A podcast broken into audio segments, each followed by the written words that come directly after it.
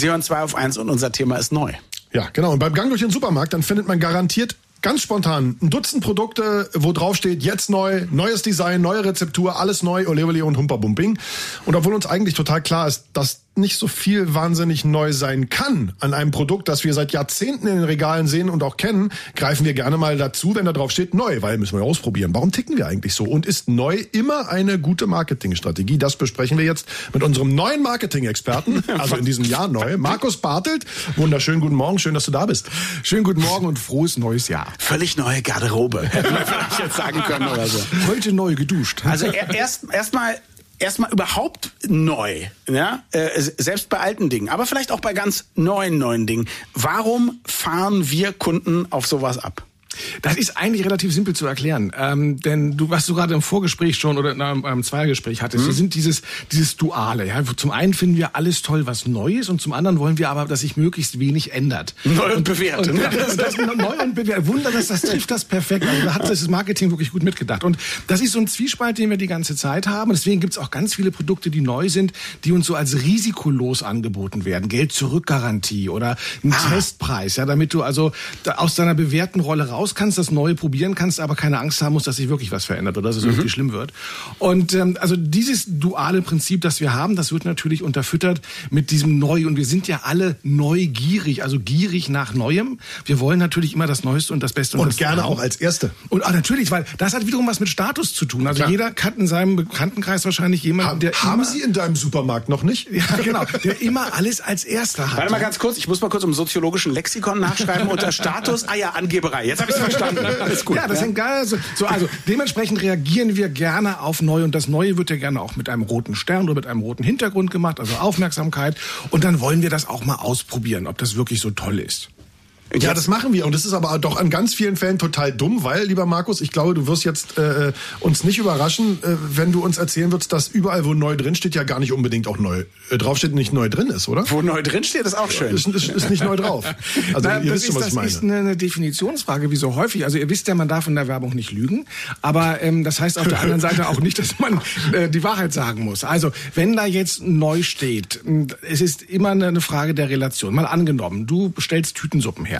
Und jetzt hast du ein neues Tütensuppenrezept mit Steinpilzen.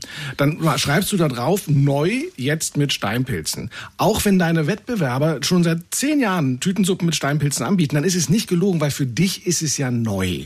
So, und damit siehst du natürlich schon, dass alles, was du entwickelst, und das können eben nicht nur komplett neue Produkte sein, sondern eben auch sogenannte Modifikationen und Variationen, Geschmacksvarianten oder jetzt gibt's eben äh, das Getränk nicht mehr nur in der Literflasche, sondern auch in der 0,3 Liter Flasche. Neu. Ja, mhm. sofort wieder neu. Das heißt, wir haben eigentlich... Neue Packungsgröße, gleicher Preis, aber nur dreiviertel Inhalt. Ja, wir haben eine Inflation von dem Begriff neu, weil wirklich alles, was anders ist, sofort als neu etikettiert wird. Dann lass uns mal jetzt zu einer alten Geschichte über etwas Neue, Neues kommen. Ich erinnere mich, in den, in den 80er Jahren hat sich Coca-Cola in den USA mal richtig verhoben, weil sie das Rezept ernsthaft erneuert haben und dann, dann eine neue Cola New Coke eingeführt mhm. haben. Das ist der größte Marketing-GAU bislang äh, aller Zeiten, den wir hatten, der auch, glaube ich, jeden Führungskopf mehr oder minder zum, zum Rollen gebracht hat und gekostet hat.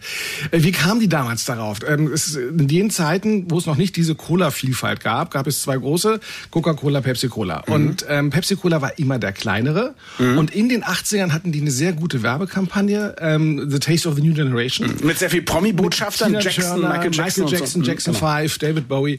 Und die, holten auf, die kamen immer näher ran, mhm. immer näher ran. Und da war Coke schon ein bisschen verschnupft und ähm, dann kam sie, ähm, kam Pepsi auf die Idee, einen Pepsi-Test auf der Straße zu machen. Das heißt, sie hatten einen Tisch, hatten drei verschiedene Colas, die waren verdeckt und haben den Leuten gesagt, nimm mal einen Schluck und sag uns, welche schmeckt dir am besten. So, und da haben eine überragende Mehrheit hat gesagt, hier, die schmeckt mir am besten. Die, die, diese Manschette wurde abgenommen, Überraschung, es war eine Pepsi. Selbst mhm. gestandene Cola-Trinker haben gesagt, wow, die Pepsi hat mir besser geschmeckt. Mhm. Cola hat sofort einen, ähm, einen Trick dahinter vermutet, wollte die Anwälte losschicken und ähm, haben aber diesen Cola-Test bei sich in der Kantine gemacht. Mhm. Ups. Ähm, und haben auch daraus gefunden, dass die eigenen Angestellten bei diesem Blindtest tatsächlich die Pepsi besser fanden. Und äh, das haben sie dann noch ein bisschen häufiger gemacht, aber es war erschütternd. Alle fanden die Pepsi besser. Dann haben die einen LKW voller Pepsi gekauft, sind ins Labor gefahren, haben die analysiert und haben festgestellt, dass Pepsi etwas süßer ist und etwas mehr Zitronensäure hat, also damit auch ein bisschen frischer schmeckt. Und dann haben die halt gesagt, gut, dann hat sich wohl der Geschmack der Amerikaner verändert. Und sie haben ihre heilige Kuh geschlachtet und die heilige Kuh war die geheime Formel. Und ähm, haben eine neue Formel entwickelt. Mhm. Und haben die dann auch getestet, amerikaweit. Und in diesen ganzen Marktforschungstests haben alle gesagt, wow, die neue Cola schmeckt mir besser, das ist die bessere, alles als alle anderen. Mhm. Dann haben die das umgesetzt, haben eine riesen Kampagne gemacht, millionenschwer. Bill Cosby damals war Testimonial, haben am Times Square eine Uhr gehabt, die rückwärts lief und so weiter. Dann ging das los, die Amis waren alle gespannt, rannten in die Läden, haben das gekauft und schon am nächsten Jahr haben die am nächsten Tag haben die protestiert, haben Briefe geschrieben, angerufen, Mails gab ja noch nicht damals und haben gesagt, die schmeckt scheiße, wir möchten gerne die andere zurückhaben. Mhm. Ähm, man kennt das, wenn ihr Filme in den 80ern guckt, dann gibt es immer New Coke und Classic Coke. Also Cola sah sich genötigt, die alte Cola relativ schnell wieder zurückzubringen. Das Geheimnis hinter diesem Flop war ähm, dieser erste Eindruck, weil die haben ja alle nur einen Schluck Cola genommen. Mhm. Und auf einen Schluck Cola ist die Pepsi tatsächlich frischer, weil sie süßer und mehr Zitronen Aber trink mal anderthalb Liter auf Ex. So, keiner trinkt anderthalb Liter Cola. Also und auf die Masse betrachtet wollten mhm. die Leute natürlich ihre klassische Cola trinken. Und das war ein Riesenflop, den sie dort Weil viele haben. Amis anderthalb Liter Cola trinken am Tag.